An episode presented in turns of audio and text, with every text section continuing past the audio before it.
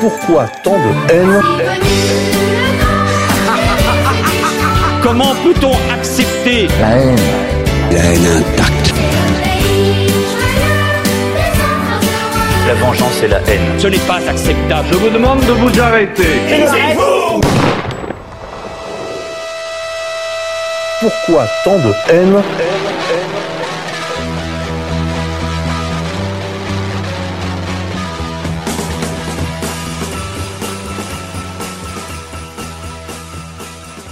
Chers amis auditeurs, bonjour, bonsoir, bienvenue pour cette nouvelle édition de Pourquoi tant de haine, le magazine des génocides imaginaires sur les antennes de RFM, la radio en couleur et en continu d'égalité et réconciliation. Je reçois, j'ai le plaisir de recevoir mon ami Lucien Cerise. C'est pas la première fois que tu viens à ce micro, Lucien, bienvenue. On va parler ce soir bah, de, à la fois d'actualité puis de choses plus anciennes, euh, de ce qui a servi de soubassement, on va dire, pour partie en tout cas, à cette crise ukrainienne. Et on va essayer d'élucider cette question des euh, groupes suprémacistes blancs ou des groupes néo-nazis, des groupes ukraino-nazis, des groupes, euh, voilà, il y a plusieurs termes qui sont employés en ce moment euh, dans le cadre des échanges, on va dire, médiatiques autour de cette euh, crise.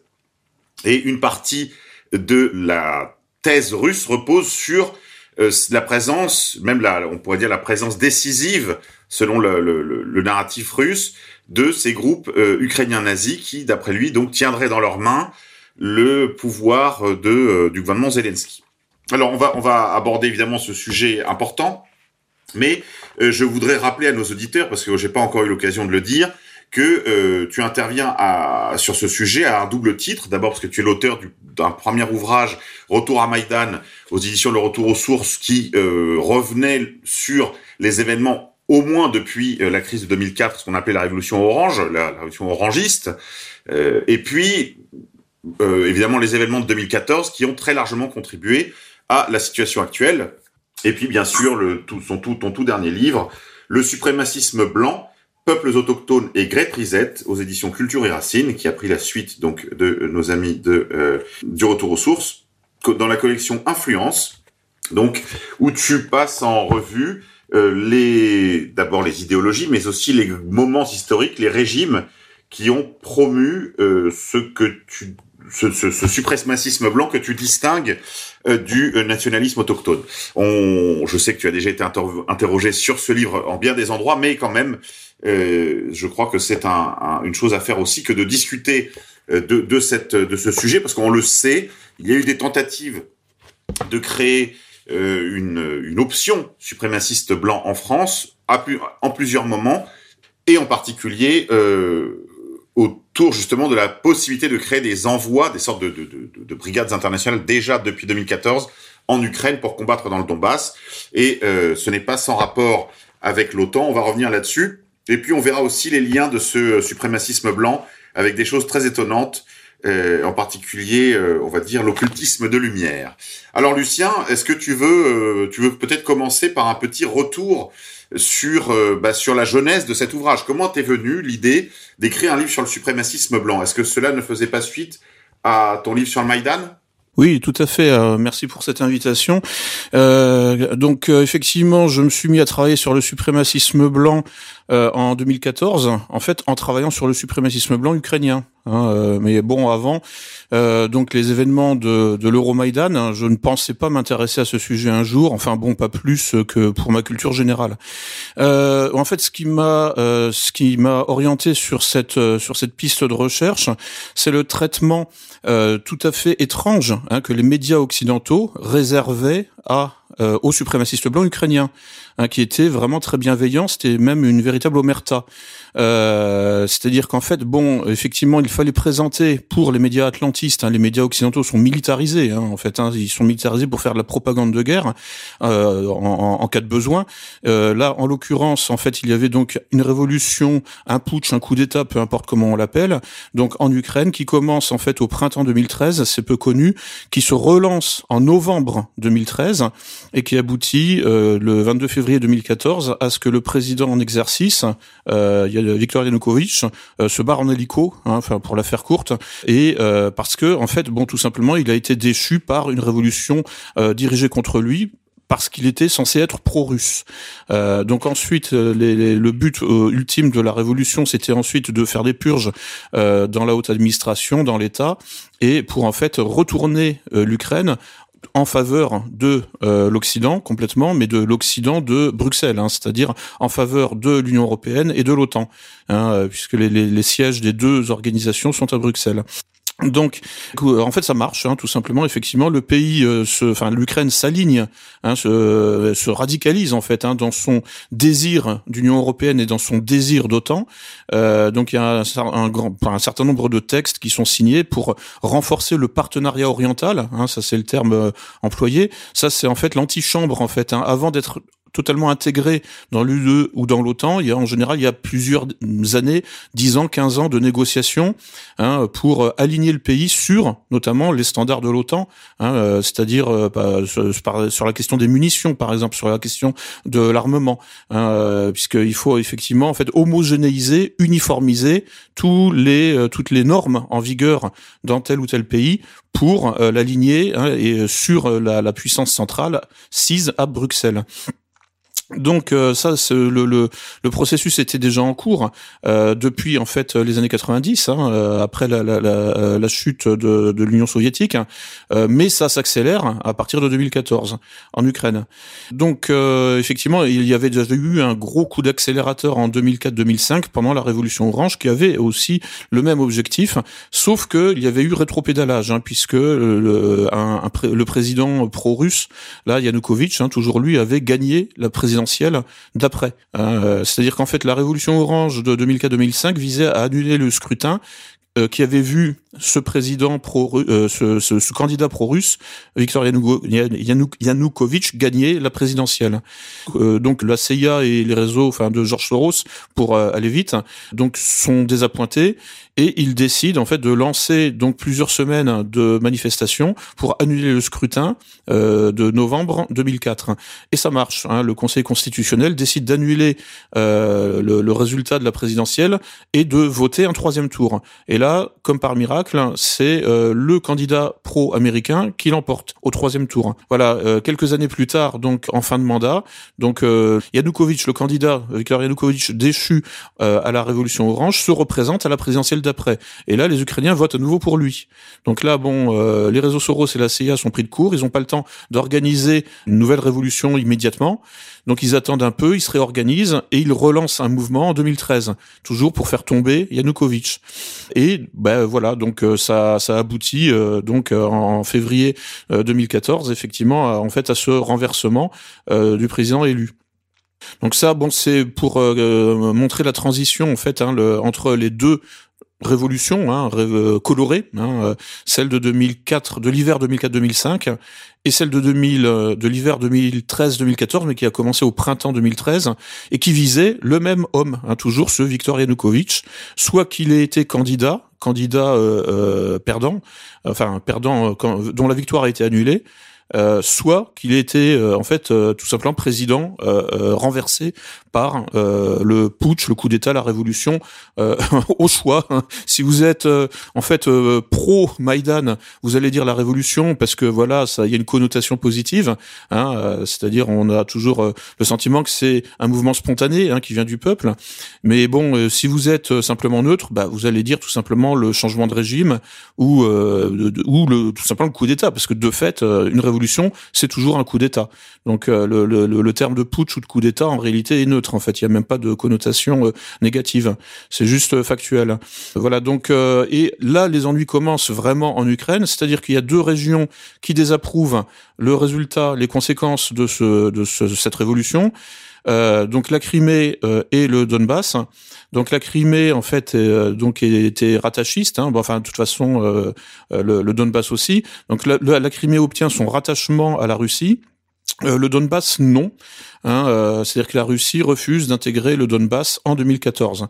Euh, le Donbass qui est lui-même euh, subdivisé en euh, deux, deux, deux, départements, hein, celui de Donetsk et celui de Lugansk.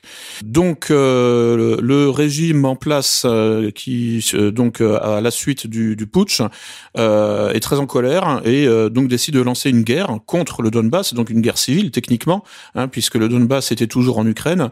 avec des pièces d'artillerie lourde, hein, et puis des, tireurs d'élite, etc., etc. Donc une véritable guerre, je dirais même au sens quasiment conventionnel du terme. Hein, c'est même pas vraiment une guerre hybride. Mais bon, évidemment, donc pour euh, comment dire réaliser euh, ces opérations militaires, bah, il faut des gens qui ont un état d'esprit militaire, qui ont envie de se battre. Et ça, bon, on les recrute dans certains milieux particuliers, hein, euh, avec donc une mémoire qui cultive en fait celle du front de l'est, par exemple.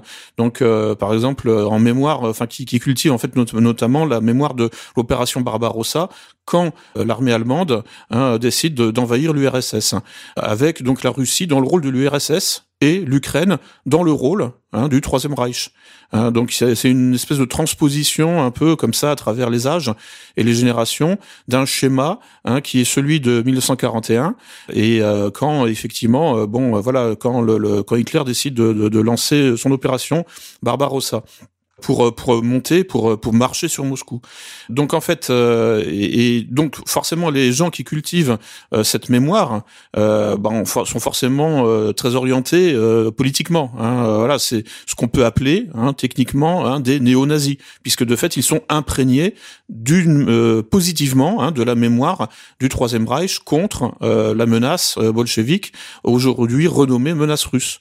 Donc ce n'est pas un abus de langage hein, de quand Renommé, renommé, euh, ça, dépend comment on veut bien regarder les choses, parce qu'en réalité, on sait que dans le Donbass, par exemple, il y a vraiment, un peu comme en Biélorussie ou comme en Transnistrie, un climat politique qui est euh, post, à peine post-soviétique. C'est-à-dire que là, c'est carrément un, monde parallèle où euh, ce sont des, territoires qui vivent dans, un univers soviétoïde euh, en plein cœur du début du XXIe siècle. Donc, c'est pas complètement faux non plus. C'est-à-dire qu'il y a quand même une présence, euh, on va dire soviétoïde dans, dans, dans, ces territoires, mais il y a surtout autre chose. C'est-à-dire que c'est à la fois le mensonge d'une certaine manière ou la fiction, si tu veux, est entretenue des deux côtés. C'est-à-dire que il y a cela, mais aussi on n'a pas re, euh, enfin dans les milieux ultra euh, ukrainiens, dans les milieux néo-nazis ukrainiens, on ne traite pas ces populations de Russes, euh, on les traite de porcs donc c'est-à-dire que même le suprémacisme blanc là trouve une limite puisque visiblement les Russes ne sont pas des blancs. Donc enfin bon, on pourrait élaborer tout à l'heure sur ces détails, mais mais ce que je veux dire c'est qu'il y a euh, des éléments. Euh, enfin c'est pas euh, aussi caricatural dans le, enfin où ça l'est encore plus que tu le dis. C'est-à-dire que d'une certaine manière, oui, il y a euh, des éléments soviétoïdes. Euh, y a, en fait, ce sont deux, deux imaginaires, deux, deux, deux visions du monde qui s'opposent, mais bien sûr, ce sont deux, deux visions du monde qui, à bien des égards, sont hallucinées. On y reviendra tout à l'heure quand on parlera justement des éléments de langage euh, des Russes qui fonctionnent très bien en milieu russe, mais qui, à mon avis, fonctionnent très mal en milieu occidental. Mais continue, euh, Lucien. Oui, oui, bah effectivement. Alors les deux républiques là du Donbass euh, cultivent hein, effectivement une nostalgie hein, de l'URSS. Euh, ça c'est incontestable. Euh, bon, moi le problème, enfin, j'étais censé y aller euh, en 2020, mais bon, enfin pour des raisons évidentes, je n'ai pas pu puisque en fait bon les j'avais commencé à regarder les billets d'avion, mais les dates étaient en fait postérieures euh, à mars 2020. Enfin il y avait enfin de tous les ans depuis plusieurs années. Donc l'une des deux républiques, je sais plus laquelle, organise en une conférence internationale pour, euh, enfin pour euh, en quelque sorte, enfin se montrer qu'elle a beaucoup d'amis à l'étranger, etc. Donc bon, euh, moi j'avais des contacts pour y aller, voilà. Bon, je n'ai pas pu le faire en, en 2020 à cause du coronavirus. Donc je n'ai pas pu voir de mes yeux hein, la, la, réalité de cette nostalgie de l'URSS. Bon, en revanche, en fait, euh, j'ai mis les pieds. Enfin, je suis allé une fois en, en Ukraine, et là, à la télévision, hein, on voit, enfin, on constate hein, la nostalgie effectivement du Troisième Reich, et là qui en fait s'affiche dans les médias. Alors justement, tout à l'heure, Lucien, tu as utilisé l'expression, tu as, tu as dit, il y a une sorte d'omerta dans les médias occidentaux, occidentaux, et une complaisance.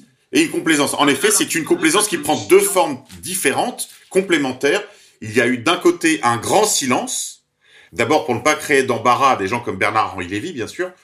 Donc il y avait d'une part le silence, mais d'autre part aussi une certaine, euh, euh comment dirais-je, une, des nuances, une, une, une tentative de comprendre le contexte ukrainien dans les années 40, parfois même de remonter jusque dans les années 20, la situation de la guerre civile en Ukraine, la révolution avec Makhno, la présence polonaise, allemande, autrichienne, euh, euh, tout, tout, tout, cela. Et en fait, euh, c'est-à-dire ce qui est très intéressant, c'est que quand il s'agit de l'Ukraine, les médias, d'ailleurs, il y a eu un article très récemment là, dans 20 minutes, pour preuve que ça n'est pas terminé cette situation de complaisance par le silence d'une part et par le, je dirais une très très grande prudence dans la description, l'explication, n'est-ce pas Expliquer, c'est déjà comprendre, et comprendre, c'est presque excuser. Enfin, selon la, logique habituelle des médias français et occidentaux. Et là, on n'est pas du tout dans ce contexte-là. C'est-à-dire que là, on explique justement pour euh, bah, finalement pour faire accepter. Hein, donc on fait le contraire de ce qu'on fait d'habitude, c'est-à-dire que le simple soupçon de patriotisme, de souverainisme en France fait de vous une espèce de néo-nazi, voilà, une sorte de, promoteur du quatrième Reich. En revanche, en Ukraine, on, y va par des articles, comme dans cet article de 20 minutes, euh, pour vous expliquer que oui, Stepan Bandera, qui a une avenue à Kiev, bien sûr, il y a, euh, euh, bah, c'est un héros de la de l'indépendance ukrainienne, ce qui est indéniable, c'est-à-dire qu'il s'est battu pour l'indépendance de son pays euh, contre bah, les soviétiques, contre les polonais également, donc et, parfois même contre les allemands. mais, mais voilà, on rentre dans un luxe de détails pour faire comprendre, pour une fois, une réalité historique, ce qui est inédit, ce qui est inédit. Et en fait, le caractère exceptionnel de ces explications compliquées, complexes, souvent vraies, euh, tranche avec le manichéisme coutumier des euh, médias occidentaux, euh, Lucien Cerise. Ah bah voilà, là tu, tu as décrit parfaitement, euh, le, tu as de, déployé en quelque sorte ce que j'allais résumer en une phrase. Hein, c'est en fait le parce que c'est c'est le point de départ du, du scandale intellectuel qui m'a saisi justement pendant l'hiver 2013-2014. Hein, c'est effectivement ce double standard hein, dans le traitement du patriotisme. Voilà, le double standard. Voilà, on pardonne tout aux nazis ukrainiens. Hein, euh, pour une raison très simple, c'est qu'ils sont anti-russes. Voilà. Et tout vous est pardonné du moment que vous êtes anti-russe hein, euh, ou anti-syrien, par exemple, hein, puisque bon, les deux pays sont alliés. Hein, donc en fait, les djihadistes seront renommés les rebelles, euh, etc., etc. Et effectivement, en Ukraine, les néo-nazis sont renommés euh, de euh, je sais pas quoi, euh, rebelle ou anti-Poutine, révolutionnaire, etc. Et puis donc bon, comme ça traîne en longueur, effectivement, bon, la vérité Hein, euh, euh, refait surface. Et les médias sont obligés de traiter justement ce retour du réel. Hein, donc ça les, oblige à des contorsions rhétoriques permanentes hein, euh, pour euh, aller. Ils sont toujours dans le oui mais, oui mais, et pour essayer en fait de faire passer la pilule hein, que effectivement en Ukraine le patriotisme et même le, le, suprémacisme blanc, il faut le dire clairement, puisque enfin est autorisé. alors qu'en France effectivement bon il, il, est totalement censuré, même chez les, les gens extrêmement modérés Hein. Oui, même les formes modérées, même les formes modérées, c'est-à-dire par exemple le parti les Patriotes de Florian Philippot qui développe, qui déploie un patriotisme civique, euh, donc un patriotisme très républicain, d'adhésion, où il n'y a aucun aspect ethnique à cela. Euh, lui-même est euh, assez largement ostracisé. Bien sûr, on pourra toujours avancer l'argument qu'il est invité sur CNews, mais je veux dire, il est marginalisé. Bon, toutes les opinions euh, plus plus radicales le sont pire encore. Et en effet, on voit là, je, je voudrais quand même que mes, mes auditeurs se rendent sur, sur le, le, site de CNews pour lire cet article qui est absolument halluciné, euh, où l'on lit qu'on donc un, un, homme qui était un allié du Troisième Reich pour des raisons évidentes de survie de son organisation d'abord et de son pays. Euh, il faut se souvenir d'ailleurs que les, les, les Allemands ont, ont, pas toujours eu l'intelligence de comprendre que les Ukrainiens qui les avaient reçus comme des libérateurs pouvaient vraiment devenir des alliés. Et très rapidement en fait là il y a eu une rupture c'est-à-dire qu'il n'y avait pas de confiance entre les Allemands et les Ukrainiens euh, probablement aussi du fait de préjugés raciaux. Preuve même que euh, bah, la, bêtise n'est cantonnée à aucune, époque particulière. Et on retrouvera ce réflexe là également puisque quand bien même les, les bataillons Azov accueillent volontiers quelques unités quelques individualités dans leur rang d'origine russe pour l'essentiel, la rhétorique, c'est que euh, il suffit d'aller sur le compte Telegram euh, de euh, White Lives Matter, par exemple, qui est 100% derrière les groupes Azov et, et Aidan, etc. Le, le, le, ces groupes qualifient les Russes de porcs et de euh, bolcheviques. C'est-à-dire que voilà, quelqu'un, en fait, un enfant du Donbass n'est pas un enfant blanc, ce n'est pas un Européen, ce n'est pas un chrétien, c'est un bolchevique, alors qu'il n'a évidemment même pas l'âge de lire et écrire, le Lucien Cerise. Oui, tout à fait. Et alors, donc, euh, ce, cette rhétorique, euh, en fait, ne se limite pas hein, au mouvement Azov, ni à Pravi Sector, euh, ni à Svoboda. Hein, euh, C'est-à-dire qu'en fait, on la retrouve aussi dans les hautes sphères de l'administration. Euh, euh, moi, le, le, temps que, que j'étais euh, donc à Kiev, euh, j'ai vu passer à la télévision donc en fait un, un, le ministre de la culture qui tenait ce genre de discours en fait, hein, qui parlait effectivement d'une différence, enfin d'un sous-développement ethnique. Enfin, j'ai plus les termes en tête exactement, mais c'est dans mon bouquin là sur le suprémacisme blanc. J'ai retrouvé la source effectivement et qui, qui parlait effectivement de, de l'incapacité, on pourrait dire quasiment physiologique, biologique des Russes Donbass de comprendre pourquoi il fallait adhérer à l'Union européenne. Et en fait, ça, ça vient, ça a une origine hein, très précise. Enfin, ça a deux origines euh, successives. Déjà, premièrement, la pensée de Dmitro Donsov, qui est l'un des pères fondateurs intellectuels euh, du nationalisme ukrainien, hein, qui a une œuvre tout à fait valable euh, et très intéressante. C'était quelqu'un très cultivé. Euh, euh, bon, que je distingue de Stepan Bandera, qui était vraiment plus un aventurier, quoi. C'est qui était vraiment dans la dans l'action. mais bon, Donsov, ça, ça, ça vaut le détour Enfin, je veux dire, on perd pas son temps euh, en lisant. Enfin, de toute façon, Stéphane Bandera n'a rien écrit. Mais bon, mais Donsov disait bien que de toute façon, le, le effectivement, les Russes ne sont pas des blancs hein, euh, et euh, que en fait hein, les Ukrainiens sont en quelque sorte le bastion, le dernier bastion, le dernier rempart de la race blanche avant l'Asie, avant le monde asiatique et avant en fait les barbares asiatiques. Hein. Et donc on comprend que en fait des suprémacistes blancs ukrainiens désirent intégrer l'Union européenne et l'OTAN puisque comme le disait Dmitro Donsov, l'intérêt euh, des nationalistes ukrainiens, c'est de faire alliance avec tous les pays qui veulent détruire la Russie. Et donc en fait, euh, donc on, les nationalistes ukrainiens se retrouvent de manière parfaitement logique intégrés dans un jeu d'alliance qui les emmène tendanciellement en fait vers l'adhésion à l'Union européenne et à l'OTAN, qui est euh, donc au régime de Bruxelles, qui est le meilleur ennemi de la race blanche. Hein, euh, euh, donc euh, et, du nationalisme de toute façon même en, règle, générale. Hein. On va prendre un petit moment pour détailler cette notion. Comment les institutions de l'OTAN et de l'Union européenne sont des ennemis de la race blanche, Lucien?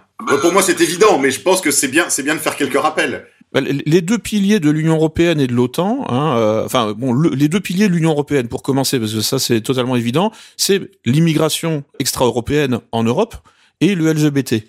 Bon, le, le, le, résultat de tout ça, c'est en fait euh, effectivement, enfin bon, c'est pas que l'Union européenne, mais le capitalisme en général provoque en fait une chute de la natalité de toute façon chez tous les peuples autochtones. Hein, dès que le capitalisme euh, arrive dans un pays, c'est en fait la, la, démographie, comment dire, descend. Euh, et c'est d'ailleurs ce qui s'est passé aussi à partir des années 90 dans les pays de l'ex-bloc euh, communiste. Hein, et, et ça s'est encore accéléré à partir de 2014 en Ukraine. Hein. Je rapporte toutes les sources dans mon dans mon bouquin. Euh, et alors l'OTAN, en fait, ça paraît un peu plus bizarre, en fait, de dire que l'OTAN, en fait, est l'ennemi des blancs, euh, puisque en fait, pendant euh, en période de guerre froide, c'était vraiment le bras armé des conservateurs, hein, donc des nationalistes, contre la menace rouge, hein, contre la menace euh, bolchevique euh, communiste. Mais en fait, bon, ça c'était un masque. Hein, euh, et à partir de, des, des, années 90, le masque tombe et on voit que effectivement. Euh, euh, progressivement, l'ADN, hein, le, vrai logiciel de l'OTAN commence à, euh, euh, être reconnu, enfin divulgué publiquement, et ça n'a fait que s'accentuer au fil des années. À partir de, c'est à partir de 2002, par exemple, que l'OTAN soutient officiellement le mariage entre personnes de même, sexe. Hein, donc, il faut rappeler que l'OTAN a, reconnu les unions de même sexe avant même la Hollande, je crois, qui était qui était pionnier en la matière. C'est ça, voilà. Puis il y a des associations, pour ceux qui sont curieux, qui sont un peu sur les réseaux sociaux, vous pouvez les chercher. On voit des, des fonctionnaires de l'OTAN se promenant avec des drapeaux euh, LGBT, là, enfin le oui, voilà, LGBTQ. Oui, faire, faire des photos. Avec le, la, la, rose des vents de l'OTAN frappée en plein milieu. On voit des officiers américains, donc ils sont vraiment un des piliers de l'OTAN, bien sûr, euh, comme euh, d'ailleurs le, le, le, qui est maintenant le ministre de la Santé, euh, de euh, Monsieur Biden, qui sont des trans euh, de, notoires, si vous voulez. on voit de nombreux officiers supérieurs américains avec des bananes comme ça, des placards incroyables, mais en jupe et avec une, une sorte de, de, barbe de deux jours, si vous voulez, parce que voilà, ce sont des personnes trans. Il y a en effet, on, on, pour résumer tout ce que vous avez dit, Lucien, on pourrait dire que l'Union européenne et l'OTAN promeuvent la submersion migratoire. C'est la réalisation du plan Calergie pour ceux que ça intéresse, je vous rappelle, j'ai fait une petite émission qui s'intitule Les dossiers de Monsieur K, les sources cachées de l'immigration.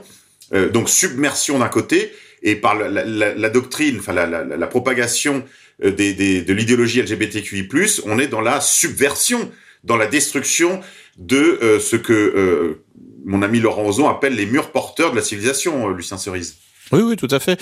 Euh, donc le, bah, le, secrétaire général de, de l'OTAN, Jens Stoltenberg, avait fait un communiqué en 2017 pour dire que les valeurs de l'OTAN, c'était la société ouverte. Hein, euh, et la diversité euh, et euh, l'inclusivité, etc. Donc en fait, hein, en réalité, toutes ces nouvelles tendances sociétales hein, et tous ces éléments de langage, toute cette phraséologie, en fait, ne n'arrivent jamais toutes seules. Hein, c'est en fait, c'est, ça ne vient pas spontanément à, à l'esprit des gens. En fait, ça vient, ça, ça a une origine centralisée. L'origine centralisée de ces nouvelles tendances-là, hein, que ce soit la société ouverte ou la diversité inclusive euh, avec le LGBT et l'immigrationnisme euh, sans limite, effectivement, là, on peut trouver hein, des sources centralisées hein, de ces idées. Si on fait en fait une reconstitution mémétique de la circulation des mèmes dans, l'opinion publique, donc euh, c'est un peu comme un écosystème en fait. L'opinion publique, faut en fait avoir une vision un peu tridimensionnelle de l'esprit, en quelque sorte. L'opinion publique, c'est un peu l'intelligence collective c'est l'esprit collectif, et il y a donc des mèmes qui circulent hein, dans cet écosystème, un peu comme des virus. Voilà. Euh, et donc en fait, ces virus sont lancés hein, depuis des centres que l'on peut identifier. Ça n'apparaît pas spontanément. Hein, c'est, c'est comme le coronavirus qui vient du laboratoire de, de Wuhan, par exemple. Hein. Ça, n'apparaît pas. C'est, il n'est pas apparu spontanément. Enfin, c'est pour faire une, une comparaison, une métaphore, hein, pour être un peu plus parlant. Et donc en fait, on, si on reconstitue l'origine justement euh, de la société ouverte euh, ou de LGBT, bon, la société ouverte, bah, c'est, c'est Soros. Hein, ça, c'est. Enfin, je veux dire, il ne s'en cache pas puisque c'est le nom même son ONG. Et le, LGBT, manifestement, bah, ça sort hein, de l'esprit, euh, euh, j'allais dire malade, en fait, des réseaux euro-atlantistes. Et ensuite, ça s'est diffusé dans tout l'univers. En fait, c'est pas du tout de gauche, hein, en réalité. C'est un truc de qui, qui s'est ensuite diffusé dans toutes les multinationales. Et aujourd'hui, ça, euh, ça forme un petit peu le l'idéologie, comment dire, fédératrice, hein, en fait, de, de, de, des multinationales qui composées de de gens qui ne parlent pas la même langue, qui n'ont pas les mêmes valeurs, mais qui vont se retrouver en fait hein, sur des espèces de, de trucs bizarroïdes en fait qui sont censés être euh, donc inclusifs, c'est-à-dire accueillir tout le monde. Voilà, bienvenue dans la mondialisation heureuse quoi en fait. Hein. Et pour celui qui en douterait, il peut taper des, les, mots clés de n'importe quel logo d'entreprise. Ils ont tous été à un moment ou à un autre mis aux couleurs LGBT par l'entreprise elle-même parce qu'elle se dote tous d'ailleurs de direction de l'inclusion, de la diversité, etc. alors Lucien, euh, on pourrait te répondre, euh, mais alors attendez, mais les nationalistes ukrainiens sont anticommunistes, ils sont anti-gauchistes, ils sont anti-PD, ils sont anti-OTAN. Euh, ils gueulent au moins autant contre l'OTAN qu'ils gueulent contre, qui, contre l'Union soviétique ou sa nouvelle forme russe. Alors comment comment expliquer euh, On ne peut pas vous croire, Lucien. Comment expliquer que des gens de chez nous, comme diraient certains, peuvent euh, marcher dans la combine? Oui, alors je sais que effectivement le mouvement Azov, hein, Olena Semeniaka, etc., faisait des tweets ou des, communiqués pour dire nous on ne veut pas l'OTAN, euh, on ne veut pas l'Union européenne, on veut l'intermarium. Hein, euh, donc ça c'était le, concept euh, repris en fait à, un grand polonais du nom de Pilsudski qui avait théorisé l'intermarium. C'est-à-dire en fait en réalité c'est un front militaire uni hein, de la Baltique à la mer Noire pour attaquer la Russie. Hein. C'est toujours dans l'idée, en fait, d'encerclement, de, containment. Donc en fait, l'intermarium, c'est une variante de l'encerclement euh, ou du containment de la Russie, tout simplement. Après, il y a, il y a plusieurs euh, euh, variantes en fait. Hein. Il, y a, une variante qui intègre les pays baltes, une autre qui va en fait jusqu'à l'Adriatique, etc. Bon, mais effectivement, bon, alors officiellement, c'est ce qu'ils disent, mais dans les faits, on, en fait, on s'en fiche puisque de fait, l'OTAN ne cesse de progresser. Hein, on peut trouver sur le site de l'OTAN euh, bah, une chronologie hein, des étapes de l'intégration de l'Ukraine dans l'OTAN. Hein, et en 2020, Zelensky le président hein, euh, euh, ukrainien euh, signait encore hein, de, la paperasse pour accélérer hein, et pour surtout aligner toujours les standards militaires ukrainiens sur ceux de l'OTAN dans une perspective d'adhésion. En outre, là où il faut quand même accuser justement par exemple les, les gens d'Azov d'un double langage et de mensonges, c'est que moi à Kiev, j'ai trouvé, j'ai vu de mes yeux un autocollant, une affiche de recrutement euh, collé hein, sur un mur. Là, à l'époque, c'était du, du, du, régiment Azov, Azov Polk, euh, Polk Azov, qui, donc en fait, euh, pour attirer hein, le chaland, hein, pour attirer le, les, les, les, pour, pour recruter du monde, promettait un certain nombre de choses, dont un salaire décent, etc., etc. Et dans la liste euh, des éléments, il y avait standardi NATO, les standards de l'OTAN.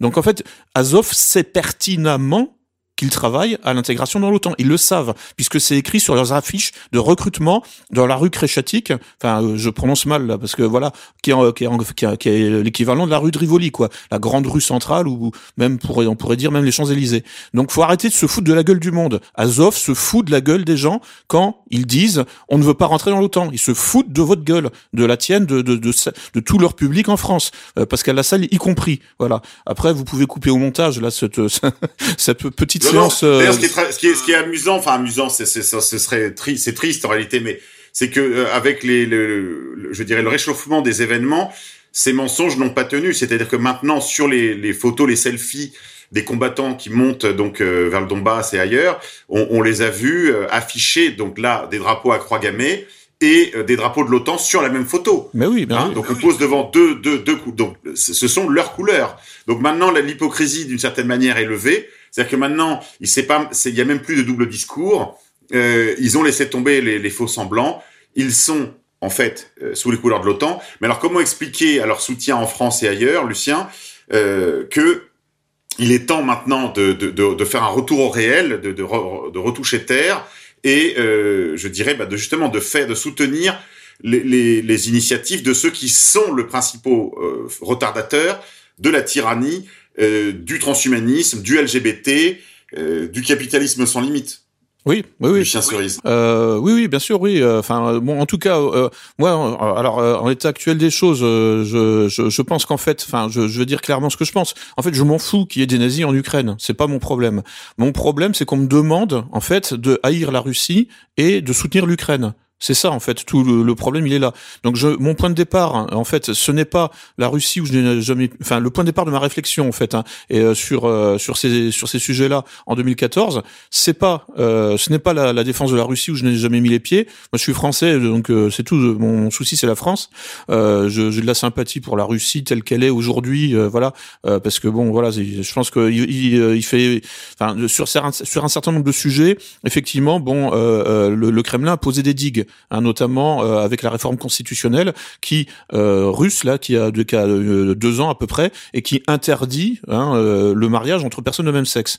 Voilà. Donc ensuite, Russie, le Poutine a aussi essayé de relancer la natalité en Russie hein, avec des, des, des aides à partir du, du premier ou du deuxième enfant, comme en Pologne, comme en Hongrie. Hein, il y a trois pays en fait hein, de l'ancien bloc communiste qui l'ont fait. Donc tout ça, ce sont, ce sont des, des choses qu'il faut saluer, hein, qu'il faut voilà. Ensuite, bon, moi je serais tout à fait prêt à, à communiquer euh, avec euh, les nazis ukrainiens. Euh, en fait, j'étais à deux doigts. Enfin, quand, quand on était à Kiev, là, en fait, on, à un moment, on devait rencontrer justement ces Meniaka et ça, ça ne s'est pas fait. Mais bon, je veux dire, j'ai aucun problème avec le, le, nationalisme autochtone, en fait, hein, ukrainien ou autre, à partir du moment où ils n'essayent pas de m'engager avec eux dans une guerre contre la Russie. Euh, c'est le problème, il est là. Je veux dire, ce, personne n'en sortira vivant hein, de, de, ce truc. Donc euh, voilà. Donc à partir du moment où on n'essaye pas de me maintenir par des stratagèmes, des subterfuges de langage dans le régime de Bruxelles, et à partir du moment où on n'essaye pas de m'engager en guerre contre la Russie, j'ai aucun problème avec les nationalistes ukrainiens. Euh, voilà, ils font ce qu'ils veulent chez eux de toute façon, et on peut on peut s'entraider s'il y a besoin. Euh, voilà, mais mais certainement pas en allant euh, faire du paramilitaire euh, contre la Russie ou contre le Donbass. Ça, c'est le, le, degré zéro euh, de, la pensée géopolitique. Mais justement, c'est intéressant que tu dis ça parce que très assez tôt, ça devait être en 2015 ou de, oui 2015, je crois. Il y avait des vidéos qui commençaient à arriver justement du front de la mer d'Azov et des, volontaires des bataillons, donc là c'est de l'ultranationaliste, hein, parce qu'il y a a que des volontaires qui sont rendus là-bas, qui justement étaient dans leurs tranchées et qui pestaient sur ces vidéos tournées avec leur téléphone portable contre le gouvernement de Kiev en disant qu'ils avaient même pas de quoi euh, s'acheter un paquet de clopes, que les payes n'arrivaient pas, que leur famille n'arrive plus à se chauffer, que c'est la bouffe était dégueulasse, que le, le, le, le matériel n'arrive pas, qu'ils sont là à défendre la mère patrie, que d'abord ils ont été comme abandonnés, et ils disaient, je me demande si on s'est pas gouré, et est-ce qu'on serait, ferait pas mieux d'être autour de la Rada, donc autour du Parlement de Kiev, et faire le siège des institutions euh, qui nous ont qu'on a mis en place par la révolution du Maïdan, euh, je reprends leur terminologie, ou par le coup d'État du Maïdan, on, comme on voudra, par l'opération triangulaire du Maïdan, pour être plus précis, et euh, ils, ils, étaient très très dépités, très très déçus, très en colère également, mais d'une certaine manière, bon bah c'est le, le bidas de base. Qu'est-ce que tu veux qu'il fasse? Il continue, il mène sa barque jusqu'au bout, hein. Mm-hmm. Et, et mais, mais quand même, j'aimerais t'entendre là-dessus parce qu'en fait, les types même les, qui, qui, qu'on glorifie maintenant sur les réseaux sociaux de la droite la plus bête du monde, euh, eux-mêmes déjà à l'époque se, se, s'interrogeaient sur le fait que le l'Euromaïdan n'ait pas été jusqu'à son terme et que euh, tous les, euh, oligarques d'importance d'ailleurs étaient de la communauté de lumière, euh, Lucien. Oui. Bah, en fait, alors moi j'ai trouvé aussi euh, ce genre de réflexion, par exemple sur le forum de discussion de Svoboda en fait, enfin plus exactement sur euh, le un site, en fait c'est le site des archives de Dmitro Donsov. Donc bon, quand j'essayais, enfin quand j'essayais de m'informer sur euh, Donsov, donc je suis allé sur euh, le, j'ai trouvé le site des, des, archives qui est géré par Svoboda hein, pour l'essentiel. Et donc en fait il y avait euh, je... donc Svoboda qui est un parti nationaliste. Euh... Voilà, bah pareil néo-nazi, mais en fait alors bon. Oui, enfin il se donne une apparence qui ressemble plus quand même aux démocrates suédois. Oui, oui euh, depuis peu, enfin je veux dire depuis aller 10-15 ans quoi en fait. Hein. Mais euh, effectivement après on pourrait faire une, la typologie un petit peu là des trois grosses organisations euh, euh ukrainiennes là. Ce serait intéressant. On, va y venir, on va y venir. Mais termine sur ce que tu voulais dire, pardon. Donc dans ces archives, tu as trouvé ce genre de. Oui, alors sur le forum de discussion, sur un forum de discussion affilié à Svoboda, hein, effectivement, j'ai trouvé des réflexions des gens qui disaient, qui se demandaient, mais est-ce qu'on s'est pas fait baiser? En, en 2014. Euh, et ça, c'était euh, donc euh, quand j'ai commencé à écrire hein, le suprémacisme blanc, euh, c'est-à-dire en fait bah, après à partir, enfin vers 2017-2018 quoi. Bon, alors là, ils sont pas au front hein, puisque Svoboda est quand même bon beaucoup plus implanté à l'ouest du pays, hein, donc à la frontière polonaise, donc vraiment très loin du front, hein, à 1500 bornes quasiment. Donc bon, ils, quelque part, bon, ils sont pas exposés directement, je dirais, aux, aux, conséquences de leurs actes.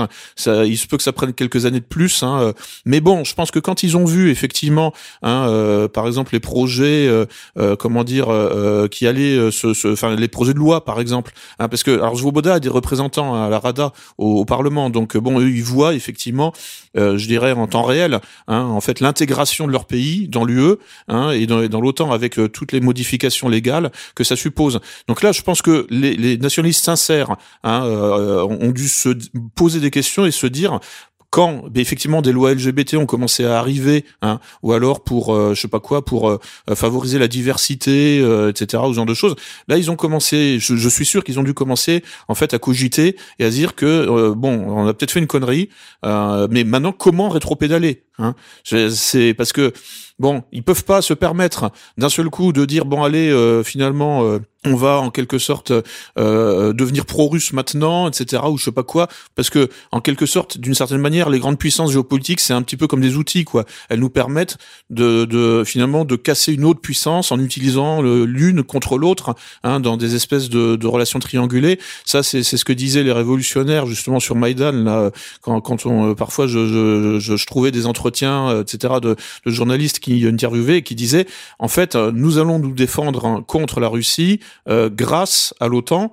Hein, voilà, ça veut pas dire forcément non plus qu'ils sont enthousiastes, hein, en fait. Simplement, ils n'ont pas analysé entièrement la nature hein, de l'instrument qu'ils veulent utiliser contre un ennemi euh, semi-fictif, quoi. Enfin, euh, c'est tout ça est très complexe. Hein. Ils ont peut-être cru que c'était comme dans du temps de l'Allemagne nazie, c'est-à-dire que c'était 50-50, oui, et qui pourrait que sur un malentendu ça pourrait passer. Évidemment, il s'agit d'autre chose, puisque on l'a dit tout à l'heure, l'idéologie de l'OTAN, c'est le grand remplacement par la submersion migratoire et la grande euh, disparition par la subversion euh, PD. Donc, euh, ou même on pourrait dire pédophile en réalité, parce que c'est une idéologie pédophile, puisqu'on l'a vu maintenant dans l'acronyme LGBTQIM+, M pour minor. Donc c'est-à-dire que là, on assiste d'ailleurs sur les réseaux sociaux depuis 2-3 ans, tu le sais comme moi Lucien, à un retour, une grande offensive de normalisation de la pédérastie, de la pédocriminalité, euh, des pratiques criminelles, des pratiques sexuelles criminelles sur des mineurs. Tout à fait, oui. Et puis bon, alors il y a après bon, il y a ce qu'on appelle des rumeurs, mais bon, euh, il y a, on peut toujours trouver quelques sources qui peuvent en attester. À chaque fois que l'OTAN arrive dans un pays, bon, en fait, hein, euh, en, gros, il y a des enfants qui disparaissent, quoi. Enfin, je veux dire, il y a toujours. Euh, là, c'était surtout en Afghanistan, en fait, hein, qu'il y avait vraiment des grosses rumeurs de, de, de réseaux pédophiles, euh, puisque bon, l'OTAN est en Afghanistan depuis un bail, euh, et donc manifestement, bon, organise en fait, hein, effectivement, des réseaux pédophiles de comment dire à, échelle internationale.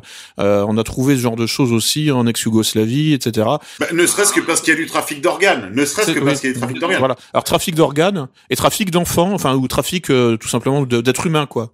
Voilà. Oui, oui, tout à fait. Prostitution dans, dans deux objectifs. Oui, prostitution d'une part et trafic d'organes de l'autre. D'ailleurs, euh, je voudrais rappeler que tu as prêté ta signature à un livre collectif piloté par Maria Poumier, euh, Marchandiser la vie humaine, dans le dans le dans lequel vous rappelez euh, qu'il y a en fait tout un enjeu immense autour des, des biotechnologies, de la reproduction, de la vie et, et, et, des organes, et que la capitale, la Mecque mondiale de euh, ce genre de technologie, c'est euh, Israël. Et ce n'est pas sans rapport avec notre sujet, on va y venir. Alors, avant d'y venir, d'y venir avec la relation avec le sionisme international, avec le judaïsme politique, Lucien, est-ce que tu peux faire la typologie, s'il te plaît, des différents groupes euh, pour la clarté de notre propos, pour que nos, nos, auditeurs y voient un peu plus clair quand ils nous auront euh, laissé. Alors justement, alors euh, d'ouest en est, hein, on commence par la, la Galicie, hein, qui est vraiment le fief de Svoboda. Donc ça veut dire liberté hein, en, en, ukrainien et en russe.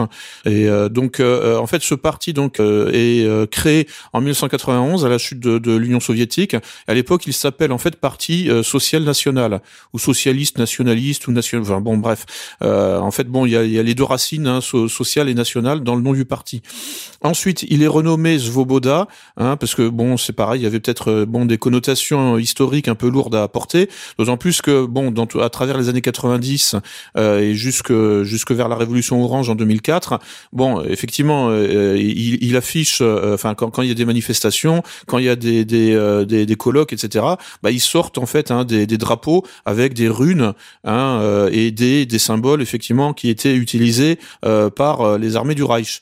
Euh, ils ne, se cachent pas en fait, hein, et tous les ans ils font d'ailleurs Svoboda, hein, donc organise en fait une manifestation en mémoire des soldats ukrainiens supplétif de l'armée du Reich hein, est mort au combat euh, pendant la, deuxième guerre mondiale. Euh, je veux dire, c'est inimaginable effectivement en France, par exemple. Hein. C'est comme si effectivement, bon, euh, des, des, nostalgiques de Pétain, par exemple, euh, comment dire, organisaient librement hein, des manifestations avec le soutien du gouvernement central. Il faut le préciser. et en tout cas, bon euh, donc euh, donc voilà donc ça c'est c'est en fait qui euh, donc était euh, présent très présent sur Maïdan puisque son président de l'époque là Oleg Tiagnibok fait partie des trois grandes figures hein, de l'Euromaïdan avec Arseny Yatsenyuk qui lui était en quelque sorte l'homme d'affaires proche des réseaux Soros hein, qui était un peu c'était un peu lui qui était chargé de faire la jonction et puis Vitaly Klitschko hein, donc un, un, un boxeur de, de, haut niveau et qui est devenu le maire de Kiev. Oui qui d'ailleurs tu le racontais ailleurs, euh, qui, qui, a été entièrement euh, fabriqué, enfin comme figure politique, par l'Allemagne de Merkel. Tout à fait, oui. C'était, il effectivement, et là on trouve des sources. Hein, c'est dans le Spiegel en fait. Hein, effectivement, euh, le euh, le gouvernement euh, allemand, enfin les services allemands, quoi, en fait, ont, ont décidé de lui apprendre à parler en public, hein, puisque bon, c'était un sportif. A priori, c'était pas un, un, comment dire ça, un journaliste ou un homme, euh, un homme public, hein, enfin un homme politique en tout cas. Bref, donc ils lui ont donné des cours d'élocution, etc., etc. Et donc alors, alors Svoboda, pour finir sur Svoboda, euh, donc avait avait des, des contacts hein, avec les partis nationalistes occidentaux, hein, notamment le Front National. Euh, et donc Marine Le Pen a coupé ça net hein, à partir du moment où le Front National s'est rapproché de, euh, de, de, la Russie hein, euh, et de, Poutine. Euh, donc, mais on peut trouver encore des, sources iconographiques, notamment c'était Samuel Maréchal en fait, hein, donc qui avait en fait, enfin donc gendre de Jean-Marie Le Pen et Jean-Marie Le Pen sont allés serrer la pince à Andriy Paroubi, qui est un, des deux cofondateur avec le fameux Oleg Tiagnibok, Andriy Paroubi, qui lui est devenu ensuite, après l'Euromaïdan, euh, président euh, de l'Assemblée, enfin président de la Rada. Hein. Donc en fait, bon, tous ces gens font carrière. ce qui est amusant aussi avec euh, Svoboda, c'est que euh, elles ont euh, eu dans leur giron pendant quelques mois, quelques années, les jeunes femmes qui ont qui sont ensuite devenues les femmes. Ah oui, oui, oui. Pas sans intérêt. Tout à fait, oui, oui, oui. c'est euh, bon, mais alors là, je pense que du, du point de vue de, enfin, pour ce qui est, euh, comment dire ça, enfin, c'est révélateur et non en même temps parce que je pense que les FMN n'ont aucune idée, enfin, si ce n'est d'être anti-russe et anti-Poutine, ça, euh, évidemment, ça c'est leur, leur, leur, idée fixe. Hein. Au-delà de ça, elles sont dans l'opportunisme intégral. Hein. donc voilà, bon, elles sont, elles vont fricoter avec l'ultra droite ukrainienne. Le lendemain, elles seront avec l'ultra gauche hein, dégénérée, enfin, comme française, et tout ça en fait. mais tous, tous. Mais elles ont fait tout ça.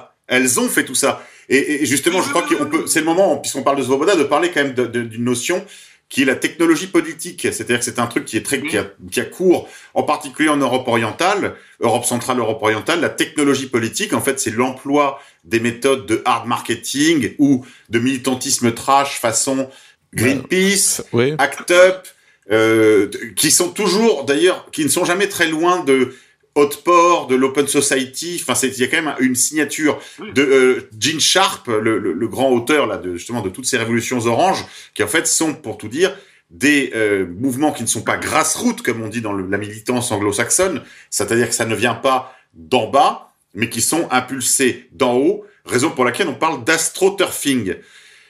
Est-ce que justement ce, cette résurrection des idéologies euh, nationalistes ultra en Ukraine ne relève pas de cet astroturfing? Qui a financé Svoboda, Lucien Cerise?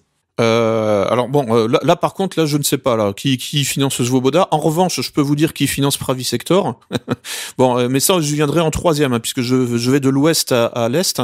Donc ensuite, on passe à Azov. Hein, donc qui commence comme en fait un bataillon qui puis euh, qui, alors qui est fondé après l'Euromaïdan, faut préciser. Donc en mars avril, enfin au printemps 2014, et qui agglomère en fait, ben, en fait des gens qui veulent continuer le combat et surtout qui veulent en fait euh, se battre contre le Donbass, voire contre la Crimée. Mais bon, la Crimée, le, combat n'a pas duré très longtemps. Euh, et donc en fait, donc des, des jeunes en fait hein, euh, qui, qui ont participé à l'Euromaïdan et qui décident, qui, qui ont qui ont de la testostérone, qui veulent se battre. Donc ensuite, le bataillon Azov devient le régiment Azov.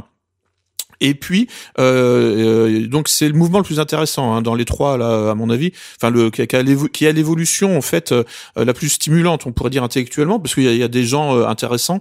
Hein, je, je, parlais d'Olena Semeniaka, mais bon, il y en a d'autres hein, qui se sont euh, agrégés donc au, au, au, régiment Azov, qui ensuite a créé un parti politique et qui ensuite a créé même un mouvement de mode. En réalité, enfin un mouvement de jeunes, quoi, avec un, un, squat un peu sur le modèle italien là de de, de, zut, de, de, Pound Voilà, ils ont donc en fait euh, réquisitionné en fait un bâtiment entier euh, à Kiev. Euh, donc bon, moi je, suis pas allé le voir parce que je crois que quand j'y étais, c'était pas encore ouvert. Donc sinon bon, je j'y serais allé peut-être hein, comme ça. donc par curiosité quoi. Hein, comme je suis allé à Casa Pound la fois où j'étais à Rome quoi. Voilà, bon, on va voir. et donc donc voilà. Donc et, alors ils sont assez lecteurs. Enfin les intellos, hein, les intellectuels du mouvement Azov sont assez branchés sur la nouvelle droite française hein, et notamment grâce euh, en fait euh, au porte-parole en quelque sorte, hein, Pascal, euh, notre ami commun Pascal Lassalle, qui en fait a, pas mal introduit en fait un des auteurs comme Guillaume Fay et le concept d'archéofuturisme qui a été repris, enfin qui a été que que Olena Semeniaka en fait a vraiment repris pour essayer de conceptualiser justement hein, en fait un, un enracinement identitaire qui ne renonce pas à, euh, au bénéfice euh, de la technoscience. Donc ça, tout ça, effectivement, on peut pas faire sans la technoscience, il faut faire avec. On n'a pas le choix parce que bon, sinon en fait, on se désarme soi-même. Mais euh, mais en même temps, effectivement, la technoscience a une tendance fâcheuse à, en quelque sorte, à la mondia au mondialisme et à la mondialisation, et en fait à nous déraciner et en fait à nous délocaliser en fait hein, de nos nos identités autochtones. Bref, donc voilà donc ça et alors Azov euh, donc le point de départ euh, géographique en fait c'est entre Kharkov et Kiev quoi pour, voilà. Donc c'est quand même pas mal de, de russophones hein, mais bon voilà. Mais ils sont c'est un peu leur euh, leur, leur, localisation géographique originelle. Et puis ensuite on passe donc à Pravi Sector donc qui dont, dont, dont, le fief hein, dont, est Dniepopetrovsk c'est un peu dur à prononcer donc une ville de l'est hein, en fait hein, beaucoup plus à l'est hein, que Kiev euh, et euh, qui a été sponsorisé et qui est toujours d'ailleurs sponsorisé notamment par donc un oligarque euh, juif du nom de Igor Kolomoïski qui a sponsorisé plusieurs bataillons en fait. Hein. Il n'y a pas que Pravi Sector, mais Pravi Sector c'est le plus connu et qui s'est Pravi s'est formé en synthétisant en fait en, en, agglomérant plusieurs autres petits groupes, hein, plusieurs groupuscules hein, issus par exemple des supporters de foot, des hooligans, etc. Donc toujours des jeunes mecs en fait euh, euh, qui, aiment bien la bagarre. Hein, et c'est ce qu'il faut. Hein, je veux dire, si on veut faire la, euh, révolution par les burnes, hein, dans la rue, à un moment faut aller au contact des, CRS, c'est-à-dire des les Berkouts, voilà. donc ça, bon, c'est aussi une, une, des raisons pour lesquelles je me suis intéressé à ce qui se passait pendant l'hiver 2013-2014 en Ukraine, c'est parce que je m'intéresse au, au, phénomène révolutionnaire et donc bon, c'est toujours intéressant de voir quand ça marche. Ça marche pas toujours, mais quand ça marche, c'est intéressant de voir quelles sont les raisons, hein, les facteurs qui ont permis que ça marche que cette fois-là et pas forcément ailleurs. Donc, mais bon là, en l'occurrence, c'est que le, le, le mouvement Euromaidan était couronné de succès et donc notamment grâce hein, ou à cause, euh, je dirais, de, de, Sector, hein, qui était vraiment, euh, euh, comment dire, très très présent, bon, et qui, qui travaillait sous la direction de Andri Paroubi, qui lui était en quelque sorte l'homme de la CIA sur, place en fait, qui en fait depuis son nid d'aigle dans l'hôtel Ukraina d'ailleurs où j'ai logé quand j'y suis allé, hein, parce que je savais qu'il est qu'il était que c'était son ses bureaux en fait, hein, qu'il qu'il occupait en fait tout tout le dernier étage de l'hôtel, ce qui lui permettait d'avoir une vue panoramique euh, sur euh, un petit peu sur la ville. Et donc en fait André Paroubi donc gérait, enfin était surnommé le commandant de Maïdan et donc voilà donc il passait tous ses ordres etc.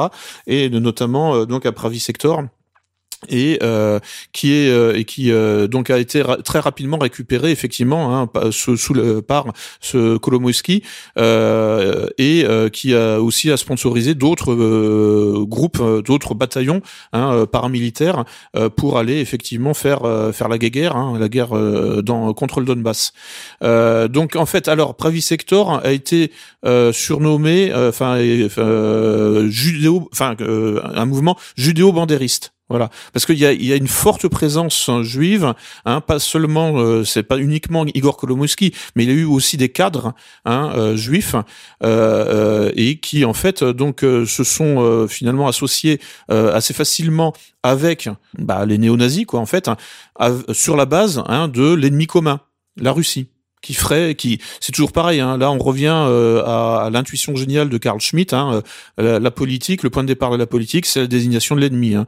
Donc voilà. Ensuite, vous pouvez euh, faire les cinq minutes de la haine régulièrement. Donc là, ce n'est plus Emmanuel Goldstein comme dans 1984, c'est Poutine qui va servir en fait. Alors ça, c'est un point très intéressant parce que tu, tu le disais tout à l'heure, c'est-à-dire que c'est un moyen très facile de finalement de garder le contrôle sur ces militants nationalistes ukrainiens, puisqu'il suffit quand il commence à se poser des questions sur le fait que finalement toute l'oligarchie, euh, soit jadis, enfin hier, tout dans le Covid et euh, tout dans l'Ukraine et hein, toute l'oligarchie est, est, de l'Ukraine, euh, c'est, c'est, c'en est aveuglant. Et évidemment, certaines personnes pourraient être amenées à se poser des questions mais très facilement finalement du fait du niveau aussi de l'intensité de la propagande euh, anti-russe, anti anti anti slave, on pourrait presque dire au sens, enfin ils sont tous ils sont tous slaves, mais je veux dire là on est carrément on a quitté l'anthropologie, la, l'ethnographie.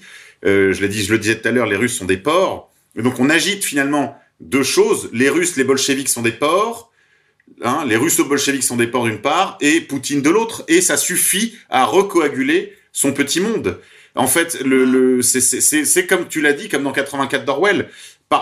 D'ailleurs, l'émotion, j'ai un livre ici là de d'Azov, l'émotion est promue à une place assez importante dans la politique euh, ukrainienne. Le cœur est convoqué plutôt que la raison, parce que si justement euh, euh, il y a une sorte de romantisme noir qui est entretenu dans ce milieu, afin de toujours garder contrôle sur sur les âmes et partant donc sur les corps. Et ça, ça vient directement de Dmitro Donsov, hein, euh, qui euh, écrivait ça noir sur blanc dans dans son livre fondateur euh, Nationalisme, hein, un seul mot quoi, nationalisme. Ça, enfin, le, c'est le titre. et donc, et en fait, bon, c'est, c'est effectivement dans, aussi, c'était partagé, hein, effectivement, par les intellectuels du Troisième Reich. Hein, qui voulaient en quelque sorte entretenir un culte des émotions et un culte des instincts en fait hein, pour en fait lutter contre le rationalisme, le positivisme, euh, qui étaient considérés en, quelque sorte comme des valeurs juives. Hein. Donc en fait, bon, c'est d'ailleurs en fait justement ce culte des émotions et des instincts qui faisait horreur à Maurras, d'où sa germanophobie, parce qu'il voyait dans ce, ce, culte des émotions et des instincts des restes de romantisme, hein, effectivement. et le romantisme, c'est un truc typiquement allemand, quoi. Enfin, je veux dire, bon, évidemment, il y a eu des grands romantiques français, mais le romantisme naît en Allemagne à la fin du, du XVIIIe siècle. Et Maurras oppose au romantisme et, a donc euh, à son hystérie en quelque sorte latente. Hein, euh, euh, en fait, le, le, rationalisme français cartésien, c'est-à-dire Versailles, quoi. Voilà. Donc, donc il oppose en fait aux forêts impénétrables de Bavière les jardins bien tenus de Versailles. Oui, mais c'est intéressant justement l'emploi, cet emploi de l'émotion en politique par une, par une élite de lumière, c'est-à-dire qu'on voit bien, c'est en gros, laissez-nous la direction, on s'occupe de réfléchir, nous armerons, vous combattrez. C'est un peu le truc, et je voudrais te poser une question justement à cet égard, Lucien. Plus largement, si on reprend la perspective de ton ouvrage, y a-t-il eu ailleurs des collusions entre les objectifs du judaïsme politique et le suprémacisme blanc? Euh, oui, oui, bah en fait c'est un peu euh, effectivement c'est surprenant au début, mais en fait là, bon, je dans mon dans le dans ce livre là, le suprémacisme blanc, je passe en revue quatre régimes euh, euh politiques qui se sont officiellement revendiqués hein, du suprémacisme blanc, soit que le mot apparaisse, par exemple, comment dire chez les sudistes, chez les en, en chez les confédérés sudistes, hein, par exemple, hein, qui inventent le, le, terme de white supremacy, donc dans la deuxième moitié du du du euh, du, euh, du 19e siècle. Euh, en fait, c'était pas c'est pas le Ku Klux Klan hein, qui invente ça, c'est un autre groupe du même type hein, que le Ku Klux Klan, c'est-à-dire qui se déguisait aussi avec des cagoules, etc. C'est les chevaliers du camélia. Voilà. Donc, euh, donc en fait, le, le, le concept de, de, white supremacy ne vient pas du Ku Klux Klan hein, historiquement. C'est un autre groupe exactement du même acabit, hein, du même style, mais qui a eu, euh, qui n'a pas eu la même postérité en fait. Hein. Bon, après, bon, peu importe les raisons, je les connais pas, mais en tout cas, voilà. Mais le concept vient de ce groupe-là. Que l'expression ait été employée ou non par ces quatre régimes, tu dis, ils en relèvent. Donc il y a le, euh, oui. le sud, le sud confédéré, voilà, qui en fait donc alors bon en période euh, de guerre euh, civile, hein, en période de guerre de sécession, euh, était dirigé par en fait un binôme, hein, Jefferson Davis, hein, qui était un WASP, et Judas Benjamin, qui donc était d'origine britannique, enfin judéo, enfin qui était un juif d'origine britannique et de membre des Bénébérites. Euh, donc la, la, loge maçonnique exclusivement interdite aux, aux, non juifs oui voilà. Aux euh, interdite aux non juifs donc en fait bon euh, alors euh, bon ça, ça ça a duré une dizaine enfin pendant le, le, temps de la, de la guerre de sécession. Ensuite Judas Benjamin en fait est parti a quitté les États-Unis il est passé par le Canada il est et il, il a fini sa vie en France hein, il est enterré au cimetière du Père Lachaise hein, on peut visiter sa tombe. Mais en fait bon il y a quand même une, une imprégnation maçonnique hein, dans dans les milieux justement du Sud confédéré, qui en fait va s'étendre jusqu'au deuxième Ku Klux Klan, ce qui est assez curieux quoi en fait. Bon après on parle d'un troisième Ku Klux Klan après 1945, mais bon enfin c'est folklorique. Hein. Enfin on pense à David Duke, hein, euh, bon évidemment, mais bon malgré tout les effectifs euh, étaient insignifiants par rapport à l'âge d'or du Ku Klux Klan qui était les années 20, 30, où là, bon, le, le, le, le clan euh, avait à peu près entre 5 et 6 millions d'adhérents hein, sur, tout le, sur tout le territoire des États-Unis, ce qui était colossal pour un pays qui, je crois, avait à peu près à l'époque entre 120 et 150 millions d'habitants. Mais il faut peut-être expliquer à nos auditeurs que justement, dans, dans, dans cette situation de, du Sud confédéré, le, la présence, enfin le problème, le problème unique, le problème primordial, mais le problème unique, ce sont les Noirs c'est comme ça qu'est posée l'équation. Et d'une certaine manière, le noir invisibilise le juif. Et en réalité, les juifs sont plutôt très à l'aise en milieu confédéré. Euh, ah bah, en fait oui, parce que ce sont de, de, de, des grands propriétaires. Enfin, en tout cas, Judas Benjamin. Euh... Alors, ce sont de grands propriétaires terriens, et puis ce sont aussi, il faut le rappeler, pour ceux que ça intéresse, il y a, des, il y a de littérature très abondante sur le sujet. Ce sont aussi les principaux commerçants d'esclaves. Oui, voilà, c'est ça. Et, et euh, ben, Judas Benjamin avait des esclaves. Les principaux propriétaires, c'est que le, très souvent, on a, on a, on a l'air d'accuser le petit blanc d'avoir pratiqué l'esclavage. En réalité, seulement 4% des fermiers euh, américains possédaient des esclaves. Euh, et la plupart d'entre eux, enfin souvent, étaient, étaient juifs. Il y a même eu des noirs d'ailleurs qui étaient propriétaires d'autres noirs, euh, des noirs libres avaient, avaient, parfois des esclaves de couleur, et la proportion d'ailleurs de noirs possédant d'autres esclaves était parfois supérieure à la proportion des blancs. Mais euh, quand on entend blanc, il faut comprendre qu'à l'époque on parle de blanc, les juifs font euh, spontanément partie de ce groupe puisqu'ils sont invisibilisés comme agrégés en négatif dans le groupe des blancs. Lucien Cerise. Oui, oui, oui, oui, bah oui. Bah en fait, ça, ça, ça, ça peut produire cet effet-là, qui est pas forcément volontaire, hein, d'ailleurs, en fait. Hein, mais euh, parce que bon, je pense que bon, quand, quand vous avez une propriété un peu hein, comme dans autant, autant en emporte le vent à gérer. Enfin, je veux dire, bon après, c'est, c'est, euh, vous avez, vous avez pas forcément le temps en fait de mettre au point tous, tous ces stratagèmes-là, en fait. Mais bon, je, je me mets à la place, en fait, hein, de quelqu'un qui a plusieurs hectares hein, euh, à gérer avec des, des, je sais pas quoi, des champs de coton et puis, enfin euh, bon, c'est bon. Mais en revanche, il y a effectivement bon, euh, ensuite dans les villes, des gens qui euh, effectivement ont le temps de cogiter. Hein, C'était notamment le cas de Albert Pike, par exemple, euh, qui pouvait déléguer en fait hein, un certain nombre de choses. Donc le, c'était le cas de Judas Benjamin. Alors attends, Albert Pike, parce que nos auditeurs connaissent, mais tout le monde ne connaît pas sa biographie. Peut-être rappeler rapidement qui il était. Il était à la fois donc un général confédéré, un général, voilà, un général sudiste et donc un des grands francs-maçons, si ce n'est le, le, plus grand ou le plus connu en tout cas. Oui, il était le, le il était le, le, le franc-maçon connu, le, plus haut gradé de la maçonnerie. En fait, il était le chef visible de la maçonnerie américaine et certains disent même de la maçonnerie mondiale. Et il était également donc euh, donc franc-maçon de haut grade et fondateur du Ku Klux Klan, euh, Lucien Cerise.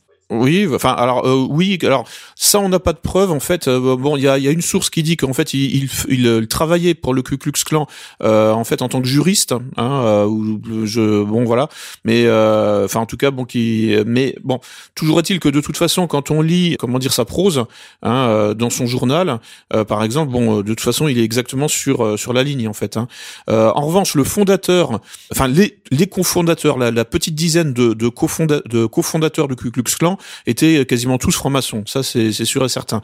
Euh, mais Albert, Albert Pike apparemment ne fait pas partie, enfin il n'y a pas de source qui atteste qu'il qu'il ait fait partie de la petite équipe de cofondateurs du Ku Klux Klan. Et comment est-ce que cela atteste d'une collusion entre suprémacisme blanc et judaïsme? Comment comment est-ce que vous comment est-ce que tu vois cette et franc-maçonnerie ah, via la franc-maçonnerie. Est-ce que tu peux expliquer un peu mieux?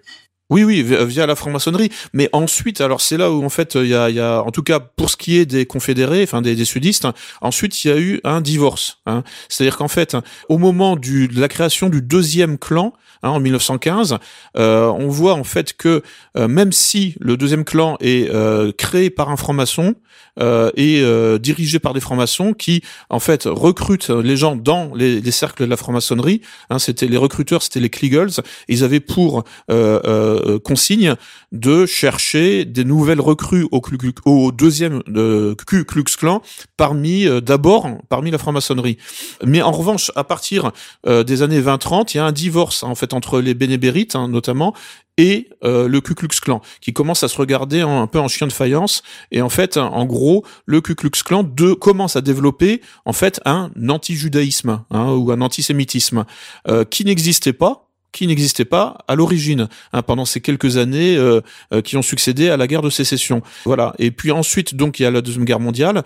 Le Ku Klux Klan est dissous et il renaît plus ou moins, mais là, bon, alors là sur d'autres bases, euh, sachant que le nationalisme ethnique a été quasiment insoutenable, même aux États-Unis en fait. Enfin, insoutenable, je dirais politiquement. Enfin, ça commence à devenir un peu difficile à cause, à cause de, de la deuxième guerre mondiale. Alors justement, Lucien, est-ce qu'il y a eu d'autres collusions, d'autres cas de collusion entre ces modèles de, enfin ces, régimes euh, de suprémacisme blanc et euh, le judaïsme politique oui, alors donc en fait, euh, par exemple en Afrique du Sud, hein, euh, effectivement, alors il y a eu vraiment deux apartheids. Hein. il y a eu, il y avait celui des Afrikaners, bon, qui étaient des chrétiens sionistes en fait, hein, euh, comme souvent les protestants. mais bon, j'ai envie de dire, ça, j'ai envie de dire, c'est pas méchant quoi. Enfin bon, c'est pas, ça, ça va pas. C'est, c'est essentiellement théorique, c'est essentiellement métaphysique. mais mais les Afrikaners font partie de la nébuleuse de l'anglo-israélisme. En fait. Hein. Euh, c'est une sous-partie hein, du protestantisme, euh, c'est-à-dire qu'ils estiment qu'effectivement, euh, bah, comme par exemple les chrétiens sionistes, comment dire, comme Trump par exemple, ou comme ou, autour de lui. Enfin, en, réalité, aux États-Unis, tout le monde est sioniste. Enfin, tous les chrétiens sont sionistes, hein, protestants comme catholiques, parce que en fait, c'est vraiment dans, dans dans leur mythe national, c'est que les États-Unis, c'est en, en, quelque sorte la deuxième Jérusalem. En fait, c'est la terre promise, et en fait, les États-Unis et Israël, c'est le même pays en deux partie en fait. Hein. Et donc en fait, hein, c'est la, la, la, la, cité glorieuse là sur la colline, ce genre de choses. Donc en fait, les États-Unis sont vont continuer hein, euh, le, le, le, comment dire le projet en fait euh, euh, le projet israélien quoi, enfin le projet sioniste en fait d'apporter la vérité au, enfin par la Bible. Quoi, Et c'est le cas, c'est très présent dans les milieux de, de l'apartheid au moment du au moment où ils gouvernent leur pays, mais c'est également très présent dans l'extrême droite ultra sud-africaine. Je pense à tous les mouvements, parce que c'est tout, tout ça est basé sur un, un nationalisme biblique. Hein. Il, y a, il, y a, une forte présence de la Bible qui est considérée comme un élément absolument fondateur de l'identité bourg en Afrique du Sud. Et donc il y a, il y a, cette notion de sionisme, entendu que les bourgs sont eux aussi une sorte de tribu euh, Israël, enfin c'est une sorte d'Israël, de nouvelle Israël, et que l'Afrique du Sud était leur terre promise, et que les Noirs d'une certaine manière étaient les étaient les Amaleks et les, et les, les étaient les ennemis quoi de enfin un peu comme les Indiens l'ont été pour pour les pour les colons américains. Mais mais surtout il y a eu une une accointance politique commerciale d'abord avec le commerce du diamant. On sait que l'Afrique du Sud était très présente dans le commerce du diamant que le diamant n'a que les sanctions qui s'appliquaient à l'Afrique du Sud n'ont jamais été appliquées par l'État d'Israël ni par les diamantaires de Anvers qui sont euh, ultra majoritairement de confession juive. Est-ce que tu peux élaborer encore un peu plus sur sur cette collusion entre le sionisme le judaïsme politique même et, et euh, le suprémacisme blanc d'Afrique du Sud. Oui, alors parce qu'en fait, en réalité, il y a eu deux suprémacismes blancs, hein, donc un euh, anglo-israélite, enfin anglo, euh, je sais pas comment dire ça en fait, euh, euh un, un, protestant quoi, et puis un autre purement maçonnique, hein, puisqu'en fait, il y avait donc les africanaires qui étaient euh, bah, hein, enfin c'est-à-dire qui, qui parlaient une langue dérivée du néerlandais, mais il y avait aussi les anglophones. qui eux étaient en fait regroupés pour l'essentiel autour des réseaux de Cécile Rhodes. Hein, euh, donc euh, le, le, le fameux euh, hum, comment dire oligarque, hein, enfin le fameux diamantaire là. et donc en fait bon, les anglophones bon étaient totalement effectivement en, liaison directe avec Londres, avec la City et avec tous ces intérêts là. Donc et Cécile Rhodes a fondé sa propre, alors était lui-même franc-maçon, hein, franc-maçonnerie conventionnelle, et il a lui-même fondé sa propre franc-maçonnerie privée en quelque sorte, peut-être parce que la franc-maçonnerie conventionnelle ne lui suffisait pas avec donc euh, euh, euh, trois trois amis, hein, donc Nathan Rothschild, Alfred Milner et j'ai un trou de mémoire pour le, le, le, troisième. Enfin bon, bref, en tout cas, il y avait donc un membre de la de la banque Rothschild et un autre. Et parmi les trois personnages, là, en fait, il y en avait un qui était dans les réseaux Blavatsky, hein, donc la, la théosophie. Euh, donc ça, c'est aussi quelque chose qu'il faut pas négliger, en fait. Hein. Là, on est dans le pur mondialisme, en fait, hein, même au-dessus du sionisme à la limite. Oui, c'est de l'occultisme, c'est du, du luciférianisme mondialiste. Oui, voilà, c'est ça. Donc, euh, ça peut faire penser aux Illuminati, hein, c'est-à-dire en fait une forme de maçonnerie euh, progressiste euh, qui, en fait, avec un, un, projet de type transhumaniste, hein, en fait, hein, de modification de la nature humaine. Et donc, en fait, alors le, le comment dire, l'apartheid africanaire, qui à mon avis était viable parce que malgré tout il était conservateur, c'est-à-dire qu'il avait un sionisme, on pourrait dire conserva conservateur. À usage domestique, oui, à consommation personnelle. Voilà. Euh, en fait, euh, comment dire, euh, comment dire, a été littéralement piraté, quoi, puisque son, son principal représentant au XXe siècle, Hendrik Verwoerd, hein, qui a été le, grand premier ministre des années 50-60, a été assassiné par un type qui manifestement était plus ou moins sous, sous mind control, quoi. Enfin voilà, enfin comme comme souvent en fait, des, des individus là qui sortent de nulle part, qui ne se souviennent plus de ce qu'ils ont fait la veille et ce genre de choses. donc bon, là je, je penche je penche plutôt pour effectivement bon euh, un assassinat piloté par Londres en fait parce qu'il y a plusieurs théories en fait. Hein. Il y en a qui disent oui voilà bon c'était Israël parce que Israël euh, était euh, finalement n'aimait pas trop même si c'était un protestant un chrétien sioniste n'aimait pas trop ce, ministre là ce premier ministre mais bon les réseaux israéliens étaient pas franchement très bien développés à l'époque c'était vraiment plutôt bon les, londoniens quoi enfin je veux dire tous les tous les réseaux de, de Cecil Rhodes qui à mon avis en fait voyaient d'un mauvais œil comment dire la tentative de d'accomplissement de, la souveraineté euh, des blancs euh, en Afrique en Afrique du Sud. Puisqu'en fait Verwoerd voulait vraiment que les blancs et les noirs vivent séparément mais pour de vrai. C'est-à-dire en fait jusqu'à donner une partie du pays aux Noirs, hein, avec une, capitale autonome, hein, donc c'est-à-dire en fait faire une, une, scission du pays en deux parties, et, euh, donc euh, pour avoir finalement des relations de, bon voisinage, plutôt que de vivre tous ensemble dans le même pays avec des tensions. Oui, et, là, là, il faut bien comprendre d'ailleurs que le, le, la destruction de l'Afrique du Sud repose essentiellement d'ailleurs sur des menées euh, du, du judaïsme politique. C'est le député britannique, Monsieur Galloway, qui est d'origine écossaise, qui avait fondé un parti qui s'appelle la Respect Coalition, qui était très impliqué dans les réseaux de soutien à l'ANC de Nelson Mandela, qui le raconte lui-même. Il n'y a pas une voiture, pas un porteur de valise, pas une chambre, pas une maison qui a reçu les résistants euh, de l'ANC au pouvoir de l'apartheid qui n'était juif. Il faut, c'est un peu comme pour le communisme de Mao, j'en ai parlé ailleurs, autour de Nelson Mandela. Nelson Mandela était le seul noir euh, des membres fondateurs de l'ANC. Tous les autres étaient des juifs. À, commencer d'ailleurs par euh, Joe Slovo, qui était le patron du parti clandestin, du parti communiste clandestin d'Afrique du Sud, qui était un juif des pays baltes. Euh, vous voyez, on n'est jamais très loin de notre sujet. Lucien, est-ce que tu peux maintenant, s'il te plaît, passer à, à, bah, l'analyse de, ce, de cette collusion entre le suprémacisme blanc ukrainien et le judaïsme politique oligarchique euh, aujourd'hui? Alors oui, donc euh, concernant euh, notamment euh, bon bah Pravi Sector, c'est c'est c'est public en fait, hein, c'est totalement évident. alors plus étrange parce que bon, on pourrait penser que le, le financier là, Igor Kolomowski, bon finalement c'est un type aussi qui aime bien la bagarre ou c'est un type un petit peu, enfin quand on quand on le voit, bon on se dit qu'effectivement il doit être, il peu, enfin c'est un mafieux etc. Donc en fait il a pas, il est quelque part il est dans une espèce de de de, de, violence physique en fait. Hein, donc euh, on peut comprendre là des accointances en fait, enfin des convergences, euh, voilà, euh, qui est purement comment dire ça de, de crapule quoi en fait. Enfin, je veux dire, il y a, pas forcément en plus non plus à chercher finalement. parfois, il y a même pas d'idée quoi en fait hein, dans, toutes ces convergences, dans toutes ces, ces, ces, synthèses.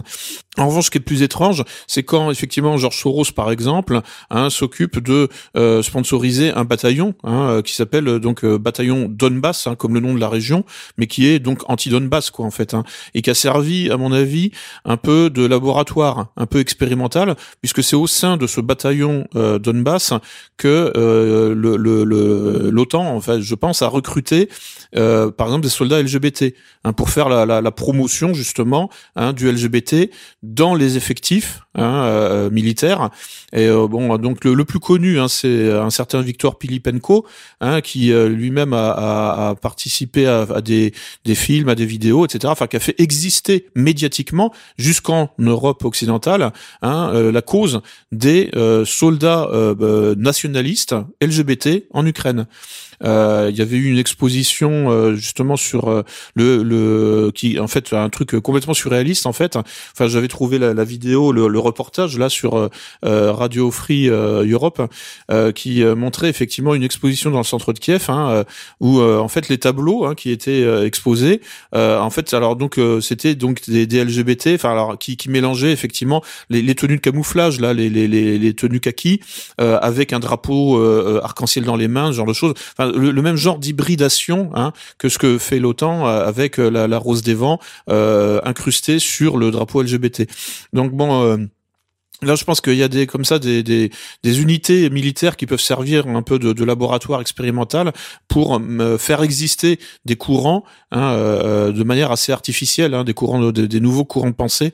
Voilà. Donc, euh, on, donc on sait qu'il y a eu effectivement euh, euh une implication de, de, de, Soros au moins dans le financement d'un bataillon. Sinon, bon, pour le, pour l'essentiel, c'est quand même Kolomowski, hein, le, le, principal, comment dire, mécène hein, de, de, tout, toutes ces choses là. Ensuite, alors, il y a des il y a des, des, choses qui passent par-dessus, on pourrait dire, j'ai envie de dire, le, le judaïsme politique, hein, qui sont en fait, euh, le, par exemple, le, goût pour l'occultisme, hein, qui, qui a été manifesté euh, chez Azov. Hein, euh, c'était, ils ont, ils avaient fait ils avaient participé à un festival musical Asgard's Rai. donc là, bon, c'est toute la mythologie nordique.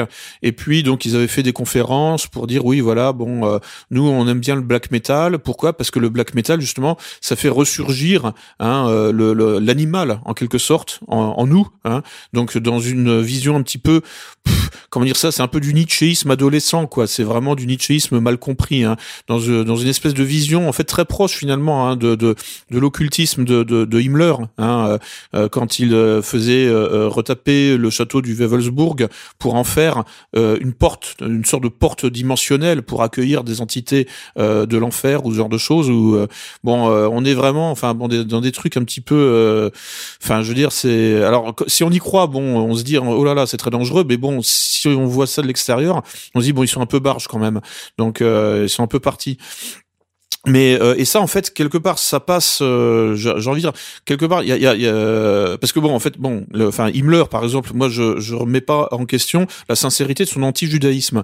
Mais en fait il suffit pas en fait hein, d'être en quelque sorte je dirais antisémite pour être quelqu'un de bien. Non je veux dire en fait il y a, y a des non ce que je veux dire c'est que il y a des occultistes.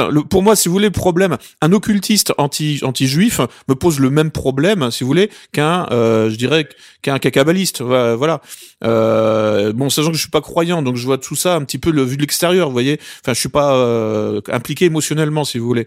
Oui, il y a cette connexion occultiste. Il y a cette connexion occultiste, mais il y a même une connexion politique. On peut dire que l'Ukraine et la Syrie ne forment que deux théâtres d'une seule guerre. Oui, oui, ah bah complètement. Oui, oui. Bah, de toute façon, c'est les mêmes armées euh, qui sont impliquées quasiment en fait, hein, puisque effectivement entre la Syrie et l'Ukraine, euh, il y a des trafics. Euh, alors là, pas pas d'esclaves, enfin quasiment. Enfin, il y a des trafics de paramilitaires. Hein, je veux dire, il y a des membres d'Azov qui sont allés en Syrie. Il y a des membres de Daesh ou d'autres groupes islamistes qui sont venus en Ukraine. tout ça est documenté. et donc en fait, pourquoi? Parce que tous ces réseaux-là sont gérés par en fait les mêmes personnes, enfin les mêmes organisations tout ça, c'est géré. C'est ce qu'on appelle, c'est ce qu'on appelait à une époque les réseaux gladiaux. Oui, alors on va, justement faire une petite, euh, un, petit arrêt sur cette notion avant de se quitter, Lucien, parce que malheureusement l'heure avance. Je crois qu'il faut dire un mot des travaux euh, de Madame Sibel Edmonds et de James Corbett, notre euh, confrère américain ou canadien, je ne sais pas, qui ont fait de longues séries de vidéos sur ce qu'ils appellent le Gladio B. Est-ce que là, en Ukraine, justement, nous ne sommes pas en présence du Gladio C? Euh, il faudrait peut-être expliquer ce qu'a été le Gladio B. Euh, bon, on pourrait, pour, ceux qui veulent comprendre un petit peu ce qu'a été le Gladio A, il faut bien sûr regarder euh, l'Orchestre Noir, un, long documentaire des années 90 où les choses sont quand même dites assez, assez clairement. Il y a évidemment des fausses pistes dans tous ces documentaires. Il y a les travaux sur euh, ce qu'on appelle le Stay Behind. il y a différents livres, évidemment, que vous pouvez vous procurer. je pense entre autres à celui d'Adinolfi sur l'Orchestre Rouge sur les collusions justement euh, entre l'OTAN et euh, les milieux euh, subversifs. Il y a également ce qu'on a appelé l'école ici à Paris, l'école de, enfin quand je dis ici c'est en France. En France, il y avait une école sur les, les bords de la Seine qui s'appelait Hyperion, qui était une sorte de gare de triage de l'ensemble des groupes terroristes européens où se retrouvaient les Français, les Anglais, euh, les Américains, les membres de l'OTAN, les soviétiques euh, et différentes autres nations d'Europe centrale et orientale. Je pense au service euh, est-allemand, aux Bulgares. Et on peut dire c'était une sorte de bistrot du terrorisme, si vous voulez, où les gens se retrouvaient et on gérait à la marge les groupes subversifs des uns et des autres. On gérait, on essayait de, de, de copiloter aussi les groupes irlandais ou palestiniens. Euh, tout cela, évidemment, c'est la partie immergée de ce qu'on a appelé les années de plomb des, des, des, des années de, la stratégie de l'attention en Italie. Il y a de, des livres nombreux. Euh, euh J'ai déjà fait des diverses émissions à ce sujet, donc vous pouvez vous y référer. Euh, ça, c'était le Gladio A. Euh, Gladio B, c'était pour l'essentiel le, le, Gladio islamiste ou pseudo-islamiste, Lucien Cerise. Et je crois qu'une ville qui a compté beaucoup dans la construction de ce Gladio B, ça a été justement avec les débris des éléments musulmans de la, des armées du Troisième Reich, c'était la ville de Munich. Peut-être vous pouvez nous en dire un mot? Oui, euh, effectivement. Bah, c'est par exemple, bah, c'est à Munich que Stepan Bandera, hein, euh, donc euh, la, la, grande figure du nationalisme ukrainien, est mort en 1949, par exemple. Mais je crois qu'il est mort dans les années 50. Ou 59 peut-être, oui, effectivement, oui. Bah en fait, c'est à, Munich en fait que ont été effectivement assemblés en quelque sorte hein, le gladio originel d'extrême droite et les, euh, les, les, les, racines en quelque sorte du gladio B, hein, c'est-à-dire du gladio djihadiste, du gladio islamiste, euh, puisqu'il y avait une grande mosquée euh, donc euh, de à Munich euh, qui euh, était en fait un vivier hein, de recrutement dans les années 80 pour pour le pour Al-Qaïda.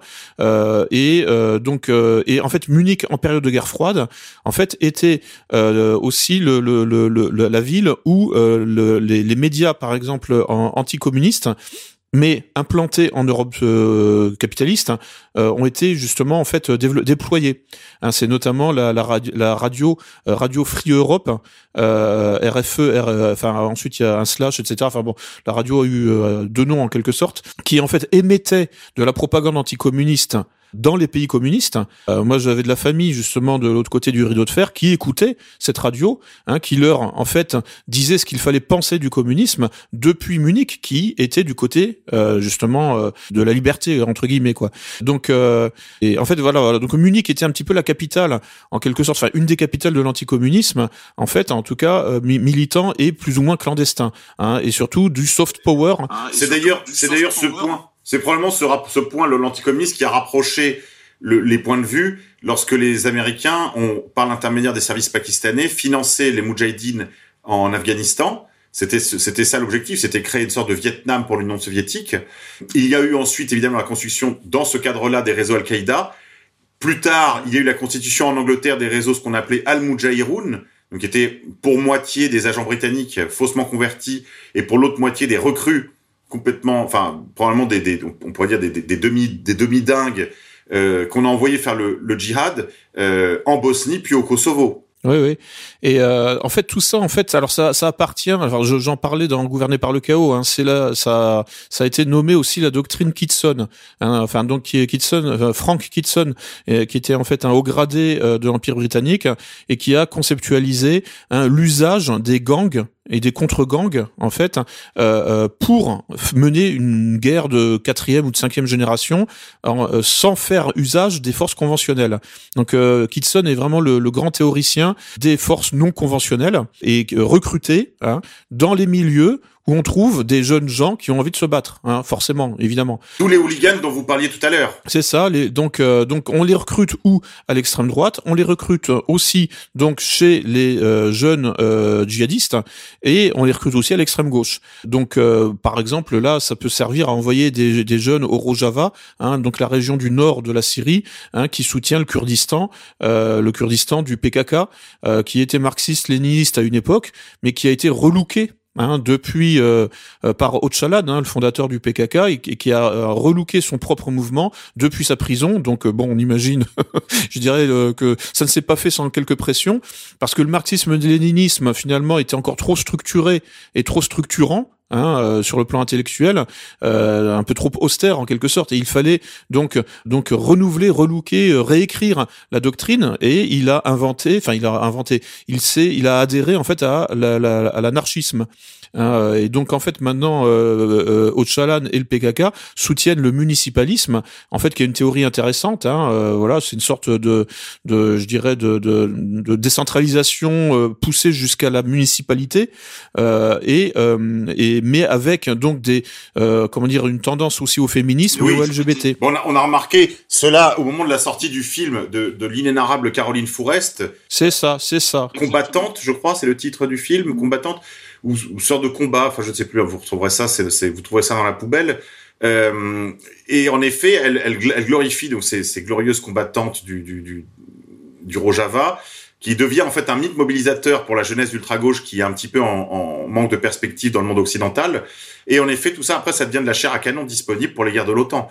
De toute façon, moi, je tiens à cela d'un d'un provocateur qui traînait un peu dans les milieux de la dissidence, qui, mais bon, pour le coup, je crois que là, il disait la vérité, quand ils se sont, quand des slogans avaient été lancés contre la présence de l'OTAN en Allemagne, lors de manifestations de style euh, Black Bloc, euh, les, les, les organisateurs, en fait, avaient sévi très sévèrement contre les militants, en leur expliquant que c'était pas le sujet. Hein. Euh, on était contre les frontières, on est no border, mais on ne ah. parle pas euh, des bases de l'OTAN. ce qui est très amusant. On va pas y revenir ici, mais on sait que les antifas reçoivent le matériel essentiellement de Hollande, tout le matériel autocollant et autres qui est directement d'ailleurs dans la langue de l'Empire en anglais, et que ce que que cela aussi, on a affaire à des, menées de l'OTAN. En fait, bon, ce qui est intéressant, c'est que l'Ukraine ne fait pas exception. Et on voit alors maintenant des hybridations. Alors beaucoup de gens se sont émus sur les réseaux sociaux de l'envoi un petit peu publicitaire et, à mon sens un peu mal, un peu maladroit de Poutine de ces Tchétchènes, euh, ce qui a permis un candidat à l'élection présidentielle, Éric Zemmour pour pas le nommer, euh, sur Twitter s'émeut et dit qu'il a le sang glacé à l'idée que des Tchétchènes égorgeurs euh, euh sont envoyés par Poutine euh, vers la frontière ukrainienne. Bon. Et puis, euh, peut-être rappeler qu'il y a aussi des musulmans de l'autre côté, des islamistes, des djihadistes.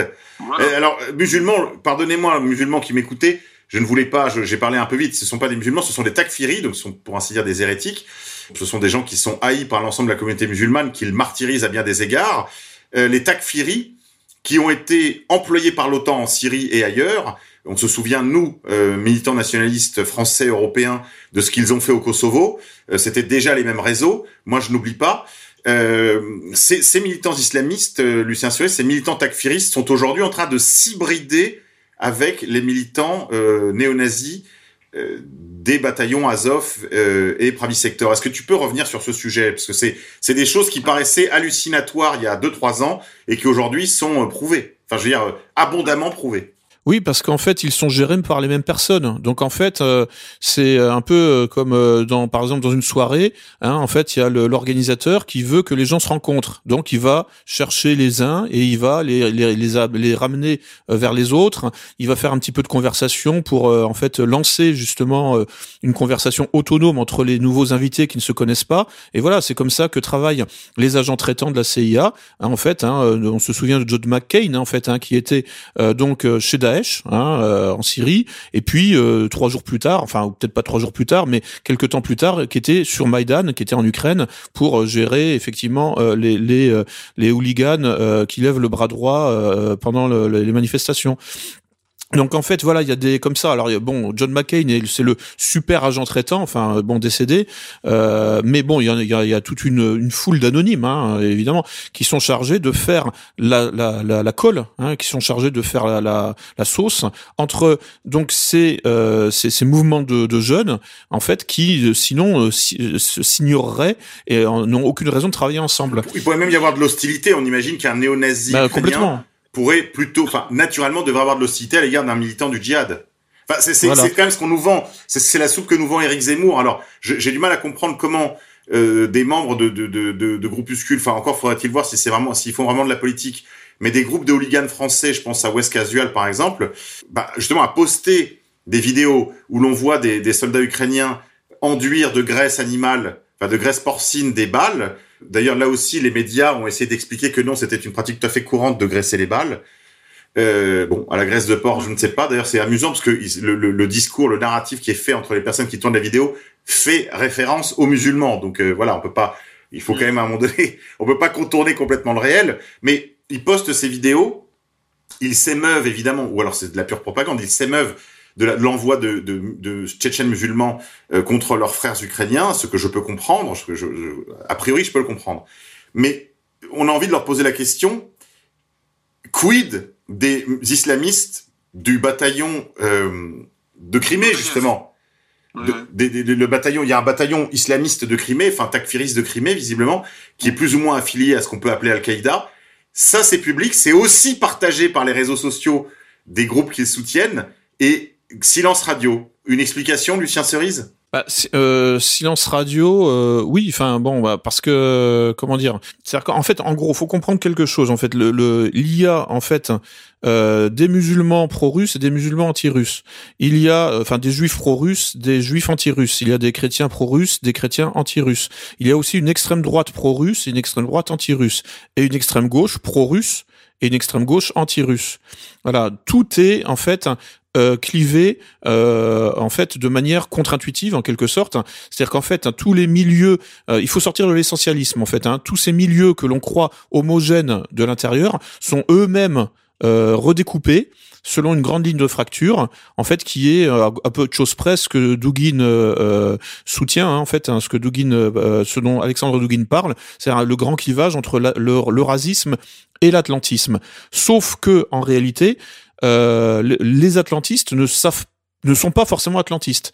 Si vous voulez, en fait, la, la différence, c'est que euh, en gros, les, les eurasistes, hein, l'extrême droite, l'extrême gauche, les juifs, les chrétiens, les musulmans eurasistes, en fait, sont juste des, en, en gros, des gens qui réfléchissent avant d'agir.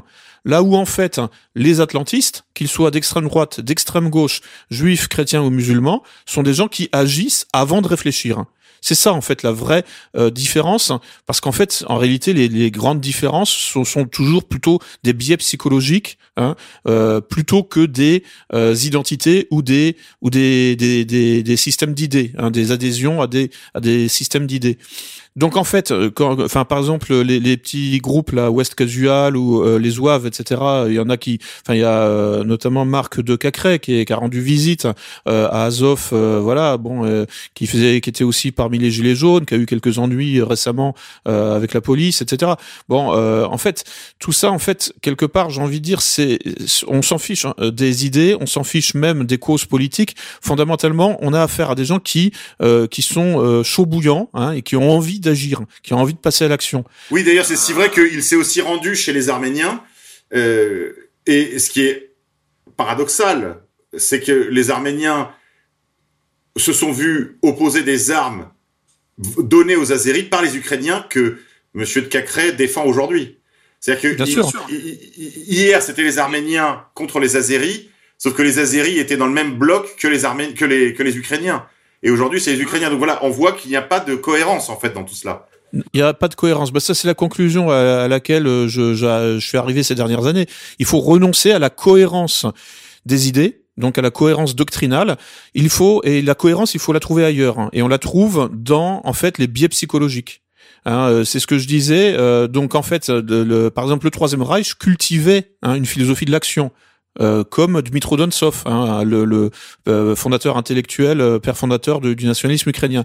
C'est-à-dire en fait, il faut, on agit et ensuite on réfléchit sur ce qu'on vient de, sur les conséquences de, de l'action. Mais il faut d'abord agir euh, parce que c'est sinon en fait il euh, y a un risque en quelque sorte de pétrification dans la réflexion, c'est-à-dire ensuite dans le positivisme, dans le rationalisme et tout ça ce sont pour, en tout cas, euh, les pan-germanistes euh, folkish, hein, euh, en fait, c'est c'est c'est c'est des trucs de juifs.